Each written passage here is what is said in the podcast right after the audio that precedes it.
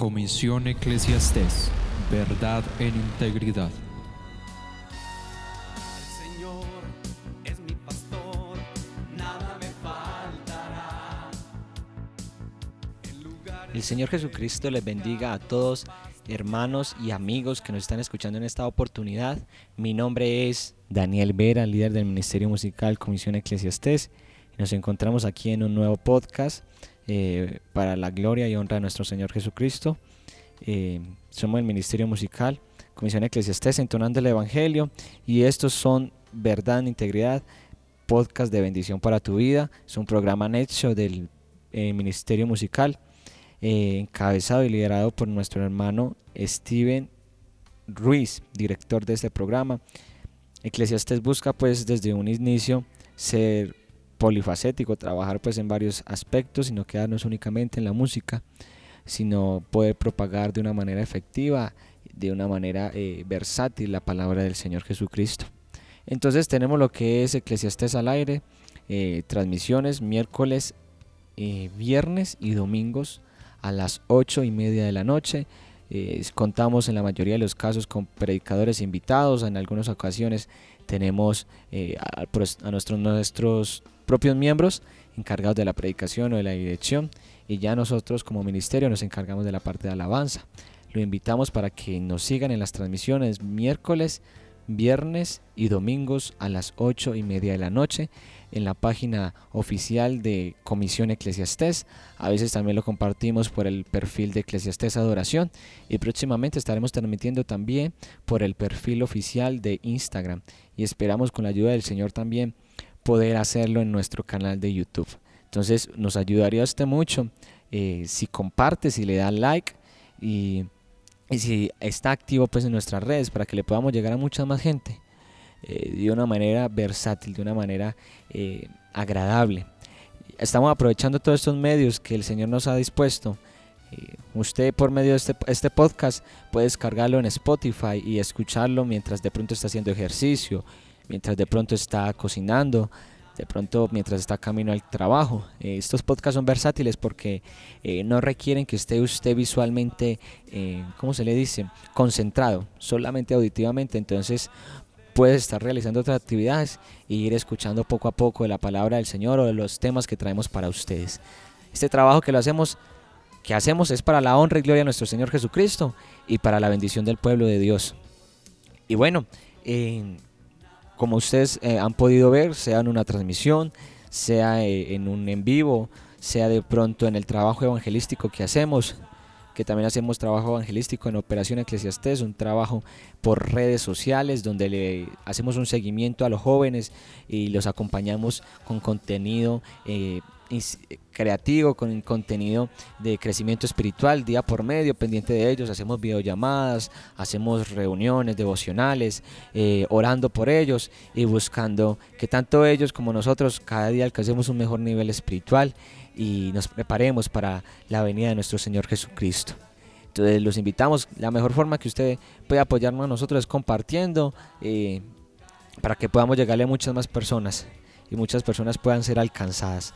Y como les decía, eh, si usted se pone a fijarse de pronto en una transmisión o de pronto en un podcast o de pronto en el trabajo de Operación Eclesiastés, usted va a ver que no hay nadie pues que sea el eje central ahí o alguien que quiera estar buscando fama. Lo que queremos realmente, lo que realmente queremos es llegarle a una persona con buenas nuevas de salvación que lo, lo esté necesitando. Entonces en una transmisión puede que salga un, grupo y a la otra transmisión sale otra parte del grupo, pero no hay nadie ahí que sea pues el eje central, al igual en, las, en los podcasts, a veces el hermano Steven, a veces soy yo, o a veces es algún invitado u otro de los muchachos.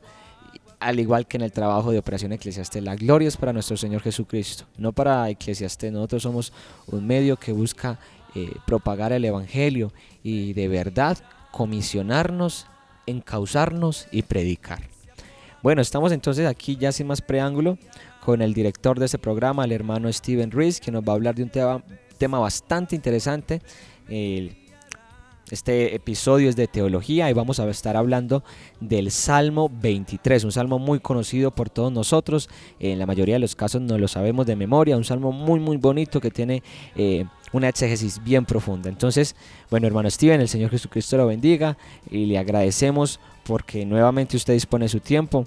A los oyentes les informo que el hermano eh, ha estudiado teología, ha estudiado apologética y es el líder de jóvenes en la congregación de los Balsos. Entonces los dejo en compañía de nuestro hermano Steven. Hermano Steven, tiene la palabra y el Señor Jesucristo lo siga bendiciendo.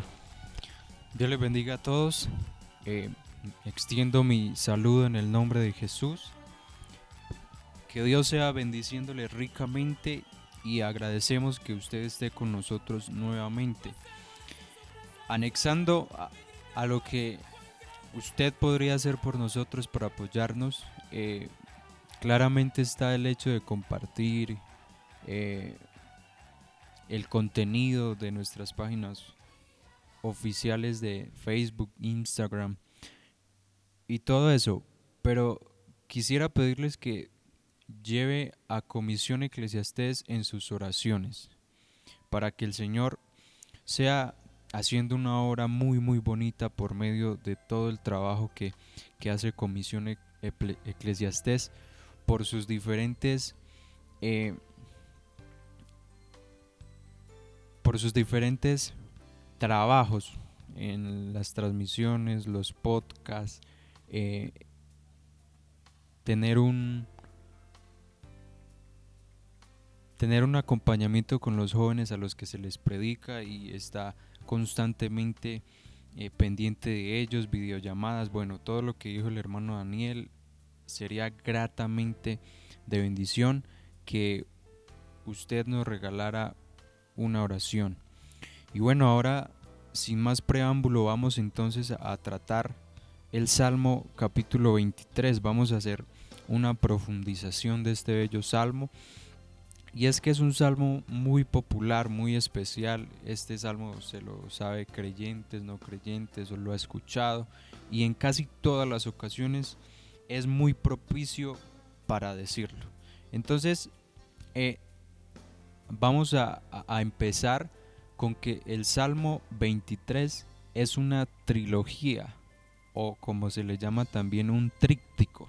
Es decir, que está compuesto por tres salmos, el Salmo capítulo 22, el Salmo 23 y el Salmo 24.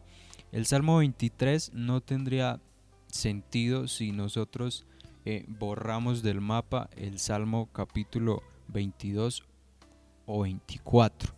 Son una amalgama de salmos que todos nos dan un mensaje completo acerca de Cristo.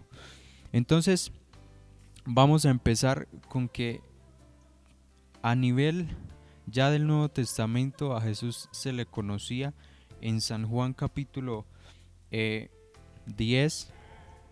desde el verso 11, como el gran pastor o el buen pastor de las ovejas. Este título también nosotros lo podemos leer en Hebreos capítulo 13, verso 21, 20 y 21 dice que el Dios de paz, que resucitó de los muertos a nuestro Señor Jesucristo, el gran pastor de las ovejas. Entonces es un título que en el Nuevo Testamento lo tenemos y ya es aplicado a Jesús, pero también lo encontramos en, en el capítulo 23 de los Salmos. Entonces, para ser concisos, eh, lo que queremos decir es que el Salmo 22, 23 y 24 tienen estas perspectivas acerca de Cristo. En el Salmo 22 vemos la cruz, en el Salmo 23 vemos el callado que usa el pastor, en el Salmo 24 la corona, la corona del rey. También podemos ver en el Salmo 22 Cristo es el rey salvador. En el Salmo 23 él es quien nos satisface y en el 24 Él es el soberano. En el Salmo 22 Él es el fundamento, en el 23 es la, es la manifestación, en el 24 es la expectativa, la esperanza. En el Salmo 22 Él muere, en el Salmo 23 Él está viviendo, en el Salmo 24 Él está viniendo. Entonces mire las múltiples perspectivas que podemos tener acerca de Cristo pero teniendo en cuenta los salmos anteriores y posteriores al capítulo 23. Pero bueno, vamos entonces ya a concentrarnos más en, este, en este salmo. El Salmo 23 es un salmo muy conocido, es probablemente el pasaje más conocido de la Biblia. No hay otra obra que haya sido escrita en ninguna época que haya circulado tanto como este pasaje. Los judíos ortodoxos y los reformadores conocen este salmo, los cristianos, los tradicionalistas están familiarizados siempre con el Salmo 23 el mundo ha podido captar la belleza de este salmo y es que es un salmo que refleja la majestuosidad, lo soberano que es Dios. ¿Cierto? Entonces, eh, este salmo tiene un lenguaje que no es filosófico, que tampoco es muy teológico, es un lenguaje que no es científico, es sublimamente sencillo y sencillamente sublime. Entonces, el Salmo 23 se dice que lo primero que nosotros tenemos que hacer para entender el Salmo 23 es en qué momento de la historia de su vida David pudo escribir este salmo. ¿sí? Y, lo que nosotros podemos ver es que dada eh, esa cercanía que muestra David al llamar a Dios mi pastor. No lo está llamando ese pastor, no lo está llamando su pastor, lo está llamando mi pastor. Cierto, esto nos da una pista de que David escribió este salmo ya en su momento de vejez, ¿cierto? En su momento de, que está anciano, también se le conoce como el Salmo del anciano o al pastor anciano, ¿cierto?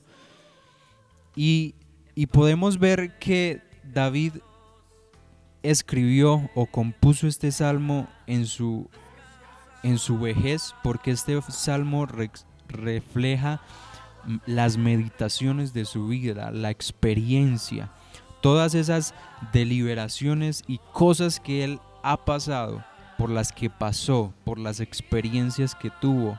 Entonces nos muestra también que en su juventud él, era un soldado endurecido, un veterano que conocía la victoria, las privaciones y las dificultades.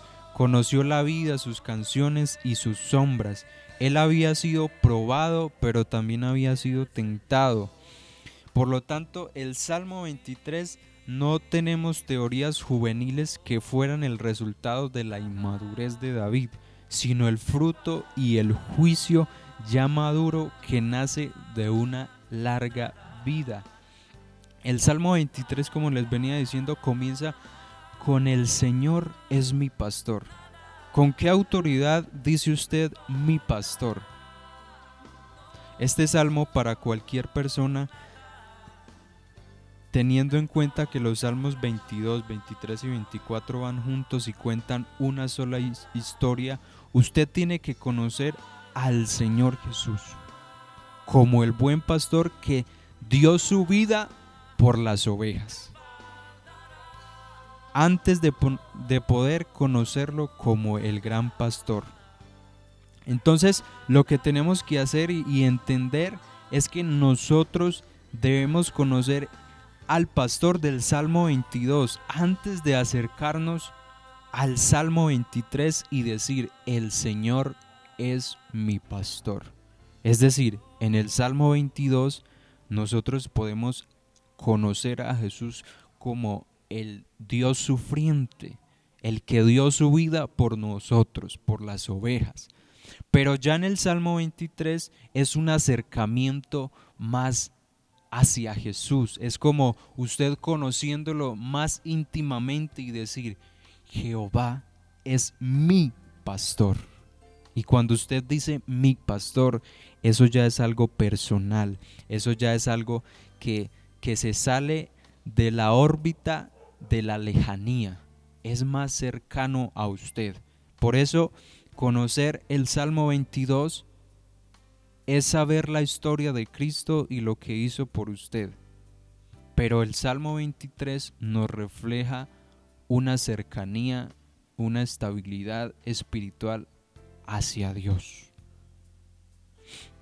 Entonces vamos a, tratar eh, el Salmo 23 verso por verso. Entonces eh, en el, en el verso 1 dice, el Señor es mi pastor, nada me faltará. En lugares de delicados pastos me hará descansar junto a aguas de reposo me pastoreará. Observemos que se habla de mi pastor, de mi pastor. Y que nada nos va a faltar, que podemos descansar en ese pastor, en el gran pastor que es Jesús. Aquí tenemos un salmo de él y yo, es decir, algo cercano, un énfasis en, lo, en lo cercano que es el Salmo 23 en sus inicios a la persona que lo estaba componiendo. Entonces el énfasis recae en que el hecho de que no hay nada que se interponga entre el alma del hombre y Dios. Él y yo, Dios y yo, mi pastor y la oveja. Y en consecuencia la persona puede decir, el Señor es mi pastor. Porque les recuerdo, no hay nada que se interponga en ese momento entre el ser humano y Dios. Entonces en el versículo 1 tenemos una declaración y una deducción. Una declaración de que Él es nuestro pastor y una deducción a una cercanía con Dios, ¿cierto? Entonces, una cosa es decir nosotros, el Señor es mi pastor, o, de una manera distante, no conociendo lo que Dios es. Pero otra muy diferente es cuando usted esa oración, esas letras, esas palabras, usted se las introduce a su alma y dice, Jehová es mi pastor. Eso ya es algo muy diferente, eso ya es algo muy distinto. Entonces, lo que nos enseña el capítulo 1 del Salmo 23 es que no hay nada que se interponga entre una persona que sabe que Dios tiene y su creador y ese gran pastor que lo llama la Biblia. Entonces, eh, ahí nosotros podemos ver que nosotros como hijos de Dios eh, tenemos esa cercanía. Y me, me, me viene a la mente una frase de Tim Keller que él dice, el único que puede entrar a la habitación de un rey a las 3 de la mañana a pedirle agua es su hijo. Y esa clase de acercamiento es la que nosotros tenemos con Dios. Entonces, esa cercanía, que no hay nada que se interponga, es algo grandioso. Y entonces sigue diciendo, nada me faltará o nada me ha faltado. ¿Cierto? ¿Y qué es lo que nosotros necesitamos? Nosotros tomando pues como el papel de oveja y, y David sabía que una oveja necesitaba seguridad, que una oveja necesita seguridad porque es un animal pequeño, porque es un animal indefenso, porque es un animal que es insensato. Por lo cual el pastor debe ocuparse de darle protección para que nada le falte y nunca perezca. La frase nada me faltará mira hacia el futuro y le da seguridad al Hijo de Dios. La seguridad del cristiano se apoya sobre el pastor y la deducción del cristiano se apoya en su declaración. Entonces quiero contarles una pequeña historia de un hombre que tenía varias ovejas y, e invitó en cierta ocasión a cenar en su casa a un maestro de la Biblia, un pastor, que en sus mensajes utilizaba mucho las ilustraciones sobre las ovejas. Y después de la cena salió al corral, le mostró las ovejas y le dijo, mire, esas ovejas, usted en sus mensajes da la impresión de que las ovejas son animales pequeños, dulces e indefensos, pero yo quiero decirle que esas ovejas son unos animales obstinados, tercos, y más aún son unos animales sucios y malolientes. A lo que el pastor le respondió, sí, ya lo sé. Nos ofrecen una imagen real de la condición espiritual de la raza humana. Realmente exponen nuestra forma de ser. Entonces, en ese en ese pequeño en ese pequeño recuento o historia, anécdota, entonces nosotros vemos la condición del alma, la condición espiritual del ser humano. ¿Sí? Entonces, eso es muy, muy, muy importante. Muy, muy importante tenerlo en cuenta. Y pero entonces sigue diciendo el salmo, junto a aguas de reposo me pastoreará. A las ovejas les, les, asustan las aguas turbulentas y no les gusta el agua estancada, entonces son algo exigentes. No quieren beber donde beben los cerdos y toda esta escena se aplica a la familia humana, porque en nuestro tiempo necesitamos descanso, reposo, no tanto un reposo físico o mental, sino un descanso para el alma, lo cual ofrece Cristo. ¿Sí? La paz que yo les doy no la da el mundo. Y es que el mundo no nos puede dar una paz. El mundo de pronto nos puede dar una seguridad física y eso que a veces es cuestionable. Pero Dios es el que nos puede dar una paz, una seguridad a nuestra alma. ¿Sí? Entonces, hay que aprender a depositar nuestra confianza en el Señor como nuestro pastor, a descansar en Él. Esto nos lo enseña el Salmo 23. A esperar pacientemente en Él. Recordemos también que en Mateo capítulo 11, 28, la Biblia dice, venid a mí todos los que estáis trabajados y cansados, y yo os haré descansar. Qué bonitas palabras. Y esto es lo que nosotros como seres humanos necesitamos. Necesitamos esperar, aprender a esperar en Dios, necesitamos aprender a descansar y a confiar en nuestro gran pastor Jesucristo. Y sigue diciendo, confortará mi alma, me guiará por sendas de justicia, por amor de su nombre aunque ande en valle de sombra de muerte, no temeré mal alguno, porque tú estarás conmigo. Tu vara y tu callado me infundirán aliento. Gloria a Dios. Dijo el salmista, confortará mi alma. David sabía muy bien qué significaba esto. Él había pecado, él fue esa oveja perdida que se había apartado del rey Dil y su pastor lo había restaurado. Y esto lo podemos ver en el Salmo capítulo 52. Pero David continuó diciendo, me guiará por sendas de justicia por amor de su nombre. Él guía, pero nosotros debemos seguirle.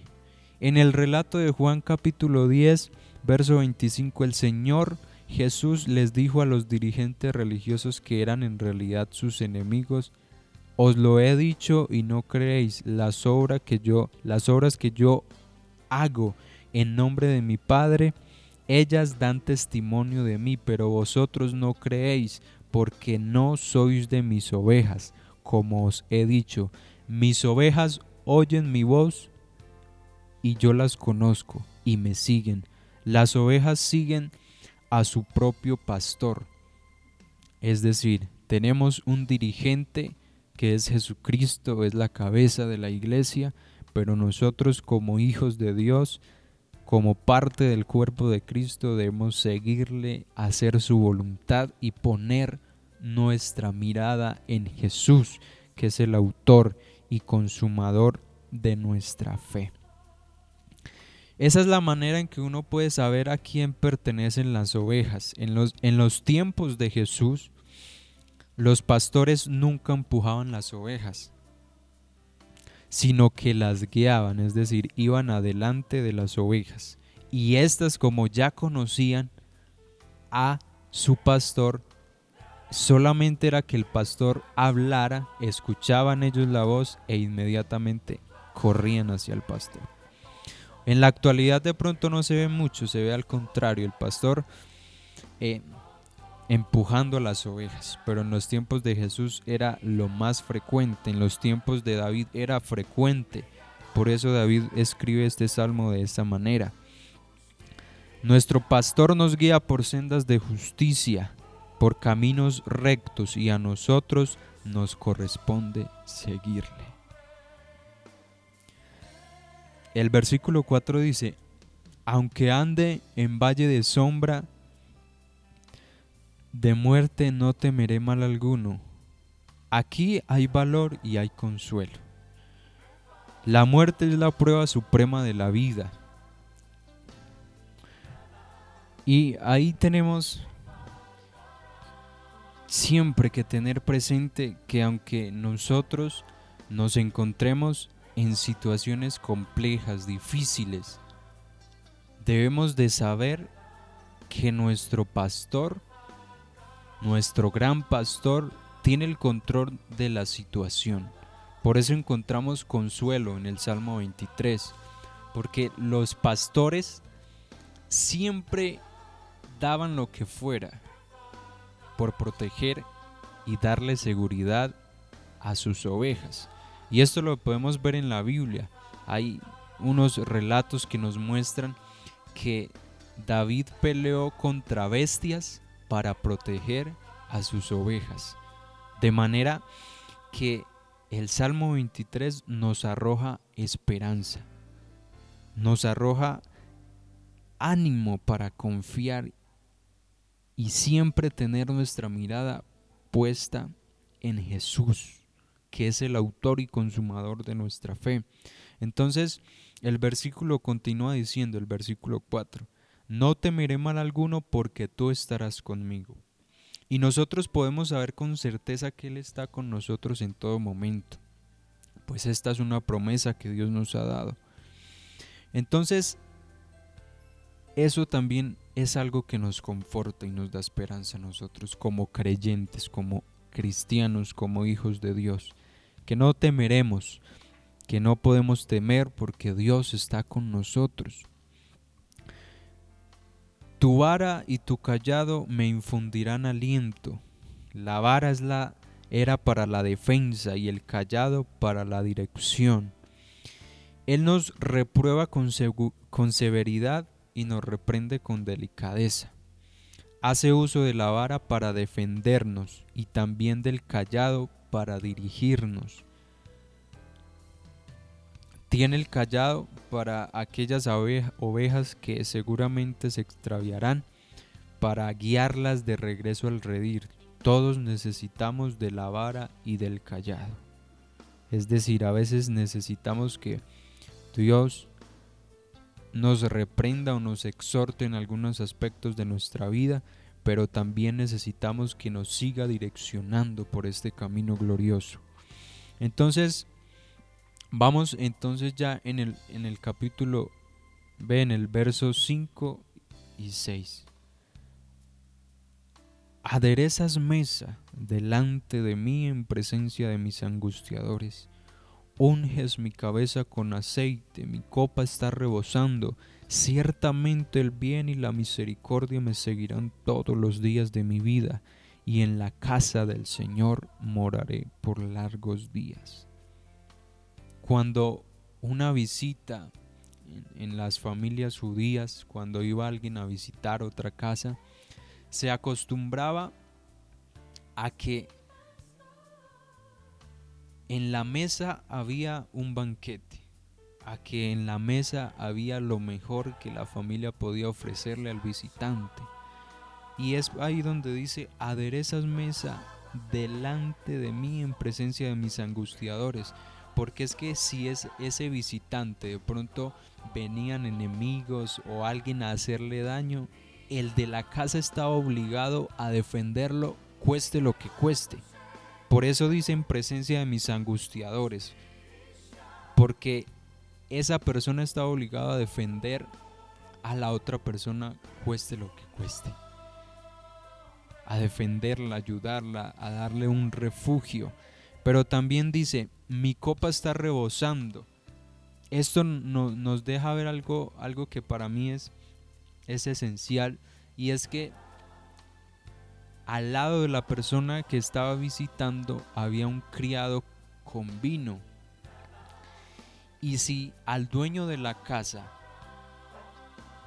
esa visita le parecía grata, le parecía de buena bienvenida, entonces el sirviente o el esclavo le echaba más vino a la copa cada vez que se le iba acabando. Esto significaba que esa presencia al dueño de la casa le parecía grata, le parecía reconfortante, digna de, de ser recibida. Pero si por el contrario la persona iba tomando de su copa y nadie le llenaba, significaba que no era muy bienvenido allí.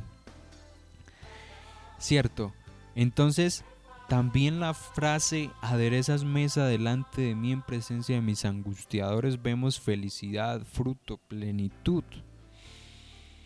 Creemos también que ese aderezas mesa delante de mí es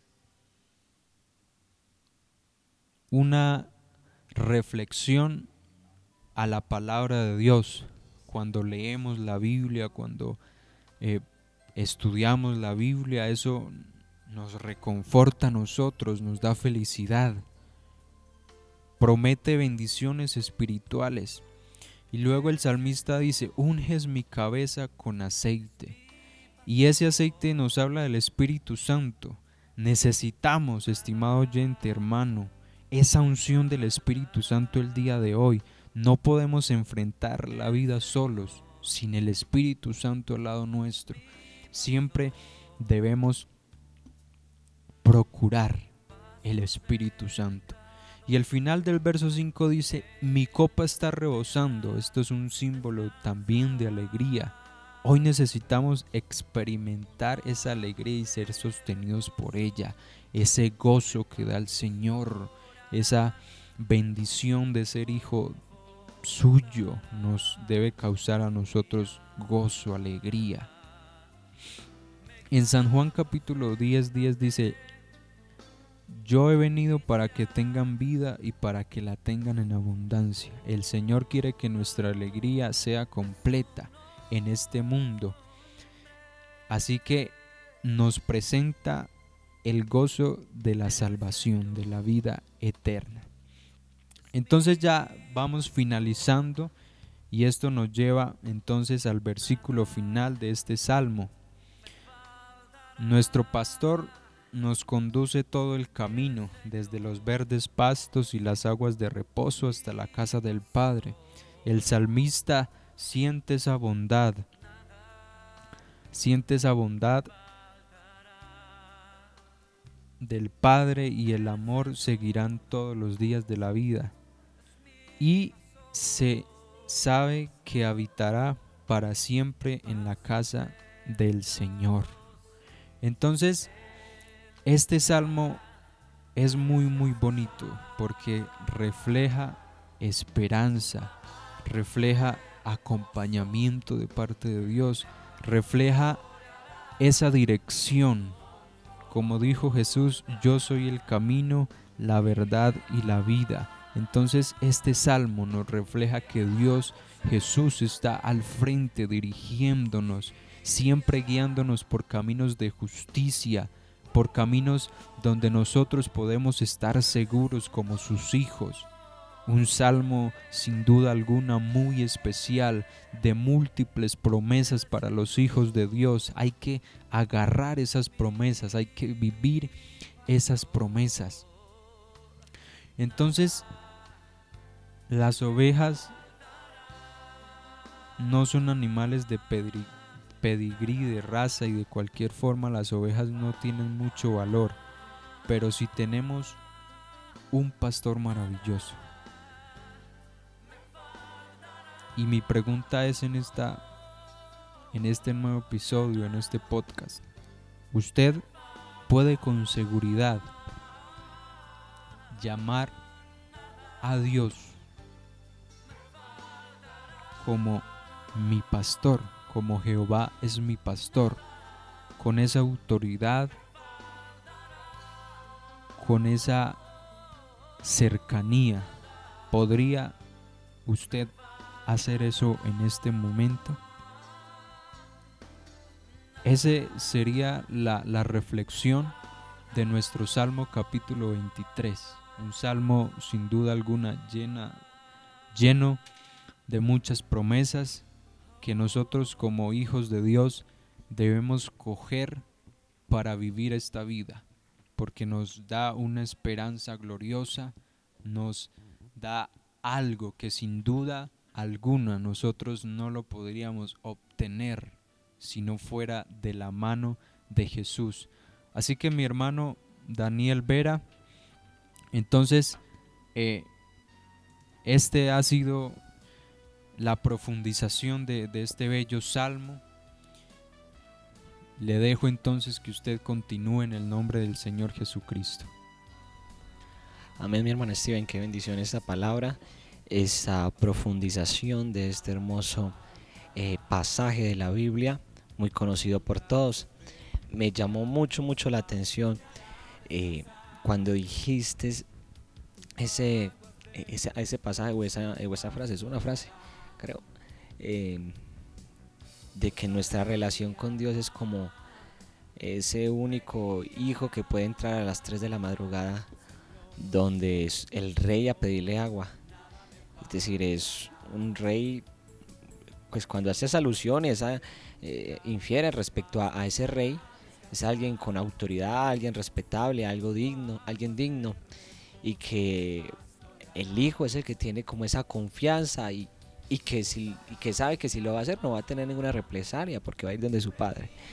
Y wow, súper profundo eso de, de esa cercanía y esa bendición que tenemos nosotros de poder acercarnos confiadamente ante el trono de nuestro Señor Jesucristo, sabiendo que Él va a estar ahí dispuesto para, atender nuestra súplica y nuestra necesidad. Bueno, amados hermanos y amigos que nos escucharon en este podcast, esto fue eh, Comisión Eclesiastés, Verdad e Integridad. Hoy tratamos lo que fue el Salmo número 23, le hicimos pues la parte de la exégesis, ese es un capítulo de teología. Y bueno, qué bendición si usted nos eh, está sincronizando, si usted ha venido escuchando estos podcasts, nuevamente lo invito a que eh, comparta y a que nos ayude a llegarle a muchas más personas. Y como decía nuestro hermano Steven, efectivamente una de las mejores formas en las que usted nos puede ayudar es orando, orando por este ministerio, por este trabajo. A veces no es fácil, a veces llegan dificultades. Eh, hay que hacer un gran esfuerzo pues para pedir permisos y poder trasladarnos y poder grabar estos podcasts, eh, poder hacer transmisiones. Eh, requiere un buen tiempo de edición de video, edición de audio, para poder llevar pues un contenido de la mejor calidad posible. Y bueno hermano, les quería comentar ya para terminar este episodio. y algo pues que, me tiene muy contento y que me alegra y es un trabajo bastante bonito. Eh, dentro del ministerio y en todos los aspectos en los que se trabaja estamos realizando una labor eh, social donde estamos apoyando a las familias más necesitadas, eh, llevándoles algunos mercados, llevándoles algo de, de qué comer, surtiéndoles un poco su nevera para que esta cuarentena la puedan pasar pues en mejores condiciones. Entonces eh, muchas veces hacemos, estamos en este momento eh, vendiendo unos arroz, arroz con leche, estamos vendiendo también eh, postres y algunas cositas y sacamos de nuestros, de nuestros bolsillos para poder recolectar esos mercados. Entonces si usted de pronto tiene el sentir de apoyarnos para que podamos llegarle a muchas más personas en las comunas más necesitadas de Medellín, nos puede escribir a nuestro número personal, el número del oficial del ministerio que es 314-833-1913. 314-833-1913. Si usted tiene el sentir de aportar para que podamos seguir con este trabajo, para que podamos seguir llegándole a muchas más personas y seguir cumpliendo con, con la comisión. Eso no es para nosotros. Eh, nunca hemos querido y, y hemos buscado recibir alguna retribución económica, no para nada. Lo que de pronto en alguna ocasión es para poder seguir trabajando en pro de este ministerio eh, y seguir ayudándole al pueblo del Señor. Entonces, bueno, amados hermanos, para mí un gusto eh, haberlos eh, acompañado en este podcast. Qué bendición. Le agradezco al hermano Steven, que siempre es con esa voluntad. Él es el director de este programa, como les decía anteriormente.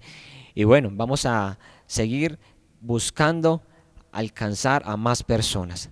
Hermano, comisiónese, encáucese y predique la palabra del Señor Jesucristo. Señor Jesucristo los bendiga a cada uno de ustedes y los esperamos en un próximo podcast.